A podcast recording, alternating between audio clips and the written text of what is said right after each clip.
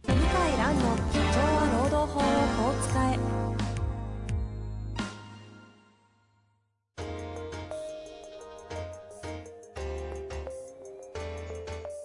法律の下で展開されるビジネスの世界ポッドキャスト「社長は労働法をこう使えば」弁護士の向井蘭が経営者の立場に立って経営者が知っておくべき労働法の基礎だけでなくビジネスに関する法律の問題を分かりやすく解説しますこんにちは、遠藤克樹です。向井蘭の社長は労働法をこう使え。向井先生、よろしくお願いいたします。よろしくお願いします。さあ、今日も行きたいと思いますが、最近いかがでしょうかなんかあり最ますか近はまあ、動きはだいぶ落ち着きましたよね。あ、ですか。はい。ああのの、仕事は仕事もそうですね。えええコロナがやっぱりこう感染者が落ち着いてきて、で、そんなにこう激しい労働問題とかの相談も減ってきましたね。えー、そうなんですね。だいぶ変わりましたね。はいはいはい。世の中もあの、お店、飲食店、まあ僕百貨店行かないんで、えうんうん飲食店とかよく外から見えるじゃないですか。えええだから、ひど一番ひどい時のあの3月とかえええうん。に比べると、もう相当戻ってきてるかなっていう、相当っつっても100%じゃないけど、はい。どのぐらいですかね。まあ、最悪でも半分。繁盛してるお店だとほぼ100%なるほど。戻戻ってますね。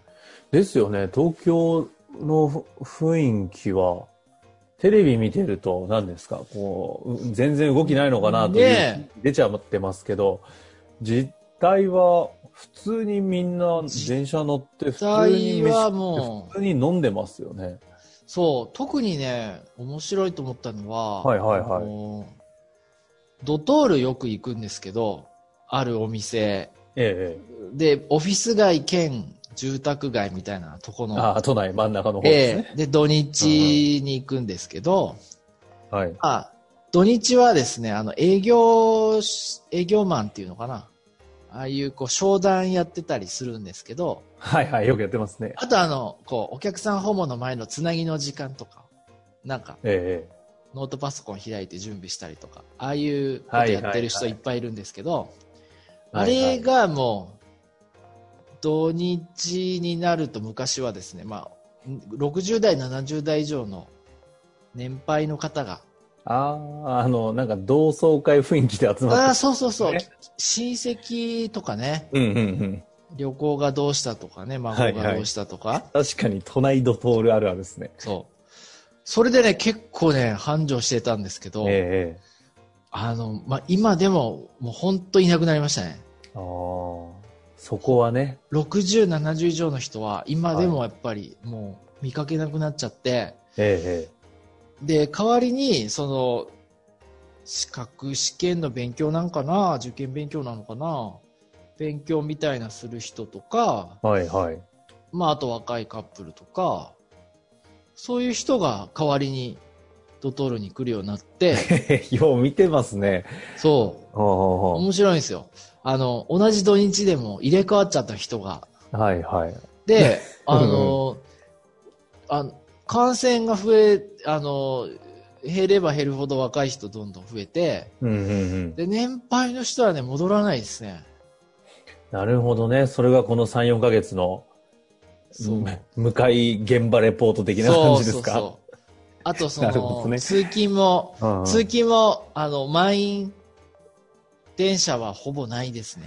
ああ、確かに乗ってるとはいえど、満員はないか。満員はない。ちょっと、ちょっとあの、時間ずれると座れるみたいな、ええええちょっと昔から信じられないような状況ですね。ええはいはいはい。これはどうなんですかね、これからも続くのかなっていう気はしますね。なんともね、そこはですけど。でうも、ん仕事の方もじゃあ、えーそういった、なんていうんですか。仕事もね、はいあのーまあ、本当リストラのような相談の仕事は一段落つきましたね。ええうん、一方で向井先生個人のあのセミナーとかそっちの方はセミナーはやっぱりまあコロナのセミナーも一段落つきましたね。ですかうん。ははついて、で、同一労働同一賃金っていう、あの、まあ、日本版の同一労働同一賃金の、あの、まあ、セミナーが入り始めましたね。なるほどね。じゃあ、リモートという形に変えて、増え始めてるっていう状況なんですかね。増え始めてますね。え、その同一労働同一賃金が始まるのは、この環境が変化してるのが、そのままドハマりするからですかいや、あの、もともと、今年の4月からもう大企業始まってて、うんうん。で、来年の4月から中小企業も始まるんうで、んうん、もともとこう、こうなんですかね、セミナーとしては書き入れ時なんですよ。あでそれがコロナで消えちゃってただけであ。、あ、じゃあ通常に戻ったっていうことなんですね。戻りつつありますね。えー、そういうこまとか。あセミナー見てても、ああ、平常時に戻りつつあるなっていう感うじんうんで、やっぱりね、あの、僕はちょっと若者と言えないけど、20代、30代の人は、あの、テレビあんまり見なくなってネット見てるじゃないですか。はい、はい。でネット見ると自分の好きな情報見れますよね、調べて。そうすると、その今のコロナの数字とか、自由にツイッターで検索すると見れるじゃないですか。はい、はい、はい。そうするとね、そんなね、20代、30代なくなったりしてないんですよね。確かにね、そのファクトベースの情報を SNS とかで取ってる層は逆に普通に出歩いちゃう。うん。で、僕もたまにテレビ見ますけど、テレビ見るとワイドショーのレポーターとかが、もう、うわあ大変ですよ、みたいな。ずっと今でもい言ってる感じで、落差が激しいです ね。なるほどね。それはすごい体感しますね。そう。だ世代間格差ですね。あの、コロナにおける、あの、向かいレポート、あの、面白いんですけど、これこのまま一本いけちゃいそうです が、そうですね。ちょっとそのぐらいにしときましょうか。あこのぐらいにしておきますか。はい定期的に。はい。やっぱりあれですね、向井先生、あの、上海がなくなっても、あの、東京にいればいるだけレポートありますね。ありますね。いや、まあ、でもみんな気づいてると思いますけどいね。やーやっぱ言語がうまいですし、観察力が改めてあるんだなといや、でも面白い。いですよ。こんなに変わるんだなと思いました。いやーですよね。はい。まあ、そんな中で今日はちょっとあの、持ち込みをね、一つ、はい。これは皆さんにお届けしたいというちおょっ話があるということで。はい。まあ、質問が、あの、非常に少ないっていうのもあるんですけど。いや、これ質問が少ないのではなくて、あの、サイトから質問フォームが落ちてた のそう。ちょっとで すね、あの、質問意見ができない、ない事態になってまして、で、ちょっとあの、質問できるようにしますんで、すぜひ皆様質問よろしくお願いします。本当ですよね。本当にご迷惑をおかけしましたという状況になってしまいましたが、あの、向井蘭の柿つばた経営法律事務所のサイトの方に質問できるように、はいまた再アップということになっているそうですので、よろぜしひくおお願い寄せくださいし。ますさあ、というわけで、はい。はい。で、えっ、とですね、えーあのーまあ、これ興味ない人も全く興味ないんで、はい大変申し訳ないんですけど、あのー実際うちの事務所の未払い残業代紛争の3分の1はね、運送業なんですね。ほうほうほう運送業が大体3分の1かな。え半分はね、行ってないと思うんですけど、でも半分近い時期もありますー、ねな。るほど。実はね、ほとんど、まあ、過半数までいかないけども、それに近い数が運送業とがその被告になってる、うんうんうんあ。と請求の相手方になってる事案なんですね。なるほど。そう。で、まあ、うちの事務所ももう本当に運送業かなり大量に、まあ、事件とかやってきて、はい。で、やっぱ負けちゃうわけですよ。うんうんうん。で、一人当たり何百万取られちゃうわけですよ。え多いとやっぱ4、500万かな。少なくても2、300万は取られちゃうみたいなね。えー、えー。うんうん。あの、何も対策打ってないとね。で、定額残業代って制度あるんですよ。はい。要するにあの、給料の中に残業代はこ込み込みだよ、みたいな。うんうんうん。あの、45時間とかね、60時え間とかね、その、みなし残業代とはちょっと違うんですかみなし残業代って言葉はいろんな意味で使われてて、はい。うん、みなしとは一部重なりますけど。はあ、はあはあ、ちょっと違う概念なんですね。ちょっと違う。みなしは、い、あの、いろんな言葉で使います。うんうん。はい。で、それもやっぱ負けるんですよ。ほうほうほう。定額残業代も、例えば45時間分だったら、残りの例えば80時間も働いたら35時、 35時間ですかね。35時間分払ってないと、まあ、無効になることも結構多いんですよ。なるほど、実態払えと。そう、ちゃんと差額払ってないから全部無効だって言われることもあるんですね。はい。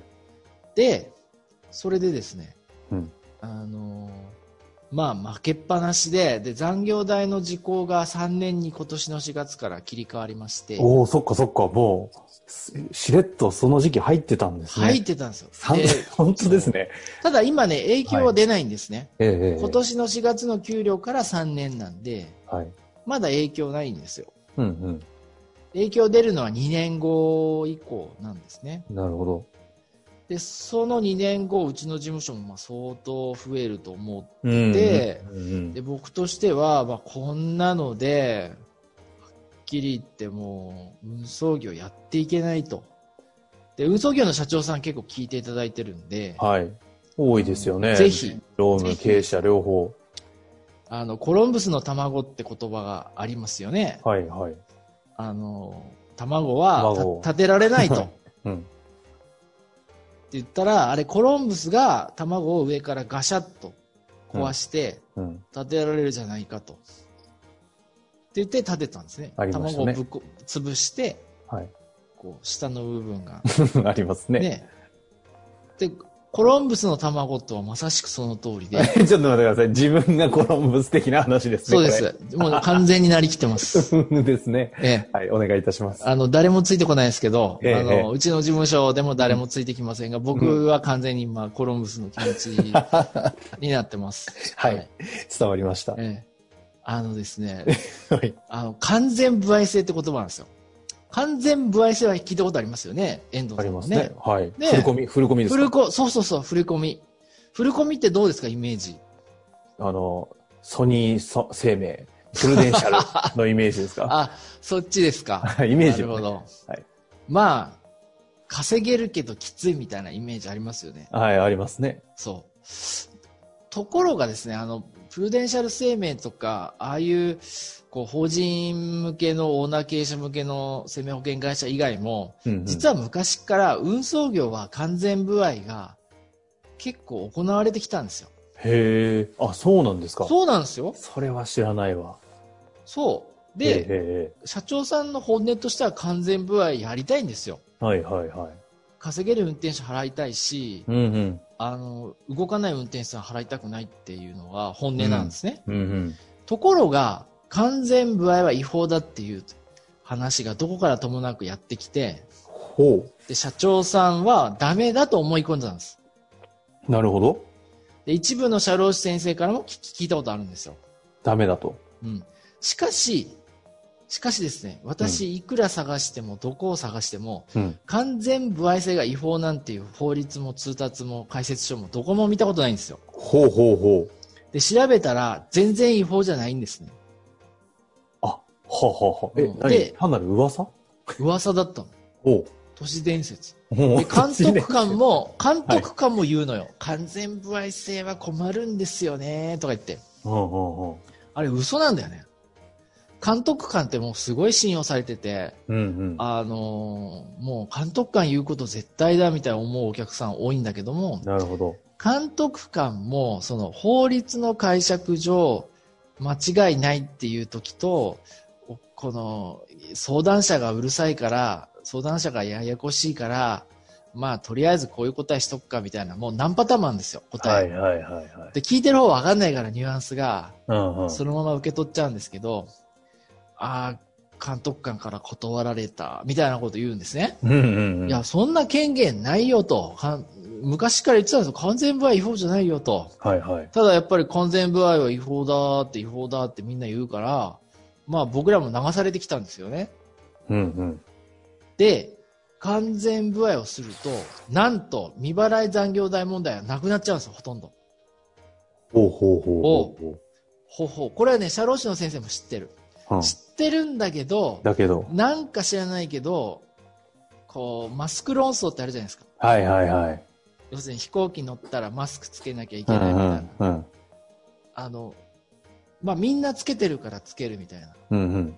だけど、じゃあ科学的に検証したかと言われると、何にもやってないんですね。うんうん。うん。それと同じで、じゃあ本当に検証したことあんのかと。はあは本当に完全歩合制は違法なのかって言ったら、誰もやってないんですよ。そんなの。あ。へえ。うん。それで、で、で、なんで私がね、ここまで力説するかっていううと、んうんうん。これは、その、音声メディアだと伝わりづらいんだけど、はい。ある事例を今から言いますね。はい。ちょっとノートとかに書き込んでいただければ、もうそこまわでかでりすやか。すいと思うんですはけいど。も、業界の方は特に例え。ば、月給30万、固定給ね、はい。の方がいるとします。運転手で。はいはいで、月の所定労働時間150時間。短いんですけど、ちょっと計算しやすいんで、はい。あの、150時間にしますね。固で、定労働時間がはい、 150で時間。残業が80時間。あの、法定休日労働なし。深夜労働なしの80時間。で、計算すると、30万給料もらっても残業代20万払わないといけないんですよ。うんうんうんうん。 50万払わないといけないのよ。なるほど。やってられないですよね。うんうん。で、仮に同じ人を完全歩合制にして、うんうん結果として30万になった場合どうなるかっていうと、はいはいはい。完全歩合の場合はですね、月給全部を残業時間も含めて割れるんですよ。はあはあ。後で説明しますけど、はいはいだから30万割る150じゃなくて30万割る80足す150なんですよ。230時間なんです。はいはいはい。残業も込みで割れるんですね。うんうん。単価計算で。うん。そうすると、1304円なんですよ。うん。これでも安いんだけど、プラス割増賃金は0.25かけるだけでいいんですよ。うんうんうん。で、これに80時間労働を足す、かけると、なんと2.6万円、2万6千円になっちゃう んです。残業代。ほだから、同じ働き方してんのに、完全不合っていうだけで、残業代がほぼ10分の1なんです。まあ、10分の1言い過ぎかな ?8 う。いや分の1。いや、でも、うんうんうん。ええって思うじゃないですか。うん。え、これは完全歩合の計算のルールにのっとると、同じ現状がこうなるって話なんですかそう。これ全く適用なんです。へえ。で、これも私思い出して考えて、ああ、やっぱりなと思うのは、実は完全不合のお客さんが訴えられたことほとんどないんですよ。はいはいはい。は偶然とは思えない、この17年間。あはあはあは完全不合のお客さんってね、たまにいるんですよ。あうん。ちっちゃい会社で。うんうんだからうち完全不合で説明してるんで、つっと。うんそうね、なぜかね、残業代は訴えられないのよ。うん。みなし残業の問題が起うきんないあのね、労組の弁護士さんも言ってこないんだよ。うんうんで、今まで、まあ正直、ふーんって感じだったけど、うん。はい。それってうあのたまたまじゃなくて必然なんだと完全不合だかうんらうんうん。残業代がちょっとしか発生しなくしないから割に合わないとこういうことなんですねはいはいはいはもうこんな簡単なことにねなんで気づかなかったかもう情 けないもう父ちゃん情けないい。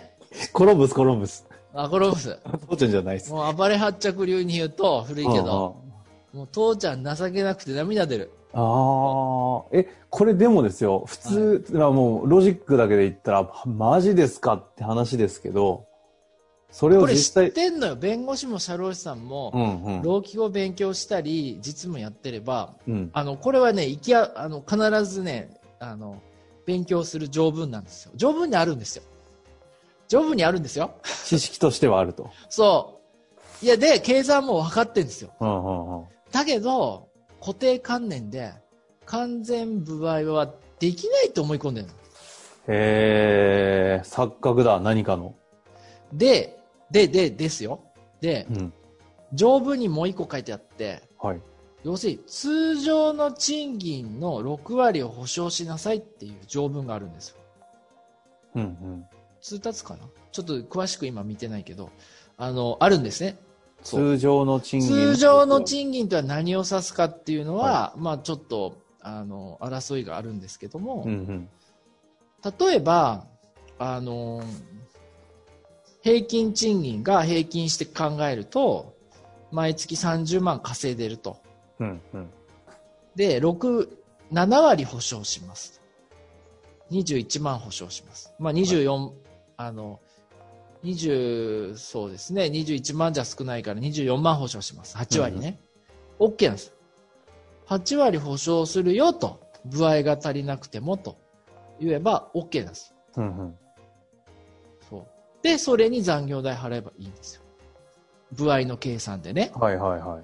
だ部合給として何らかの基準を作ってこのお金は保証するよって言えば OK なんですよ例えば1日来たら必ず1万円は払うよ部合給として1万払うよと、うんで部合の残業代がだいたいえー1000円とか2000円つくからそのぐらいはは払うよとで部合給保証して最低部合給保証して、でそれの残業代もちゃんと払うよと言えば OK なんですよこんな簡単なことにもう情けない自分で この十数年間うんうん。俺なんで気づかなかったかもう本当最近に、本当に最近気づいたんですかというのはねなんで気づいたかというとはい。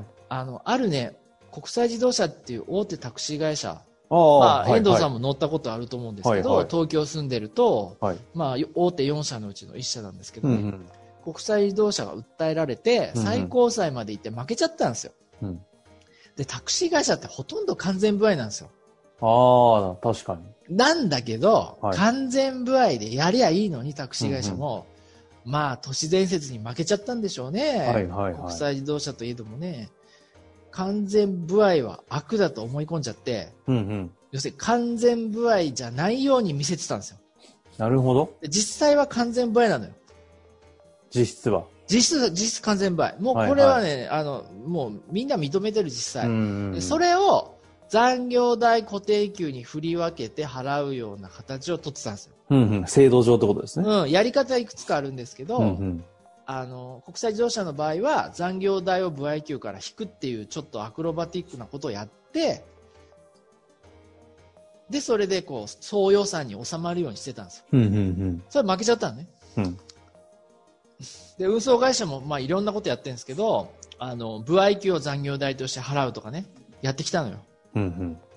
で、ま、それもね、負けつつあるのよ。おそらく負けると思います。なるほど。で、もう完全不合しかもうないと。ある時、やっと気づきました。はいやー、なんで十何年間もかかるんですかね。もうこれ本当に。あ。あれですか、その、私、あの、ど素人なんで、あれですけど、業界の方からしたら、はぁって感じですか、今。 あ、もう社長さん身を乗り出しますね。今じゃあ、相当な人たちが興奮状態にいると。そう。で、僕は、こんなアドバイスははっきり言って大した価値なくって、はいはいはい。あの、実行しないと意味ないかいや、ら。なあなるほど。で、正直ね、まあ本当に例えば、給料ろくに払ってない事案とかは仕方ないと思うけど、運送会社も目いっぱいし、あの、運転手さんに給料払ってんのよ。ええだから、払い方は分かんないわけですよ。割増賃金あるから。で、わけ分からずとは言わないけど、いろんな方法を試して、まあ僕らの責任でもあるんですけど、専う門家の。ん。で、負け続けてるわけね。もうなんでこんな簡単なことね、もう気づかなかったか。いやー、具合に突破口ありなんですね。完全不合突破口ありですよ。はだって、プルデンシャル生命もソニー生命も、未払い残業代請求する営業職員の人でいないでしょあ。聞いたことないですね。いないでしょそうですね。まあまあ、払ってるのは多いけど、ええいや、完全不合ってね、実はね、労働問題起きづらいのよ。ああ、なるほど。僕ね、あの、中国の、あの、面白かったんですけど、中国のね、あの、営業マンの話聞いて、うんうんおど驚いたんですよ。中国の営業マンって最低賃金プラス不合なんですよ、ほとんど。はいはいはい。ほぼフルコミッション。うんうん。で、教育ゼロ。うん。話しがい。何にもない。うん。うん。ただ、ここ、ここを営業して回ってこいと。うんうん。で、もうあの、リストラとかする必要ないっつ。自然とやめてっから。あ、完全不合だし。そあう。あ。は生活できなくなる。い はいはい。うん。って言ってた。だから、それ残る人だけ、あの、どんどん給料上げてくんだっつってて。あいや、だあの、在宅勤務ですよ。中国の営業マンって。オフィスに来ないもんね。あ。なるほど。うん。だからまあ、それは極端だとして、だから完全部合の方ね、労働問題起きないんですよ。そう。そういうことですか。これはね、まあ、皆さん、まあ、これセミナーやりますんで、えあの、まあ、これ聞いてる時もやっちゃってるかもしれないですけえど、はい。あの、もうこれはね、運送会社の人以外は興味ないんだけど、まあ、社労士の先生はみんな興味あると思う。まあ、ですよね。知っておいた方がいいですしこんなことれあのなんで独自主催するんですかセミナーはえっとね、あの、セミナー会社とタイアップと、あと無料セミナーも企画してます。なるほど。はい。無料セミナー、導入部分は無料セミナーしようと思いうん、うん、まうんす。うんはい。うん。いやいやいや、これはなんかもうマニアックなんでしょうね。ただ、向井先全然僕だけね、生愛が凄まじいですし事。務所のみんなもね、まあね、全然冷めたもんでね、あ、そうなんだ。私だけ興奮してね、あ、そうですか。コロンブに、いやコロンブスによろしく。しく。いや、でも、リスナーの人は分かってもらえると思いますね。うんうんうんうん。うんということでした。いやこれはもう2回にわたって引き伸ばし引き伸ばしでやりたいぐらい濃い内容でしたね。そうなんですよ。これ喋ると1時間以上ねえ必要なんで、今ちょっ でもと聞きながら興味ない人途中でびっくりしましたけど。興味ない人はあの一切興味な いんで、このぐらいにしときますい。やー、これは濃い内容ですし、ぜひ興味ある方は、はいえっ、と、向井先生のメルマガとかで情報が入るんですかね。そうですね。あの、メルマガ登録していただいている方は、あの、メルマガで、あの、告知がいくと思います。ということですねあのはい。ぜよろしひくお願いします。登録いただいてご参加いただければと思います。はい。よろしくお願いします。はい。それではコロンブス先生ありがとうございました。はい。ありがとうございました。本日の番組はいかがでしたか番組では向井蘭への質問を受け付けております。ウェブ検索で向井ロームネットと入力し、検索結果に出てくるオフィシャルウェブサイトにアクセス。その中のポッドキャストのバナーから質問フォームにご入力ください。たくさんのご応募お待ちしております。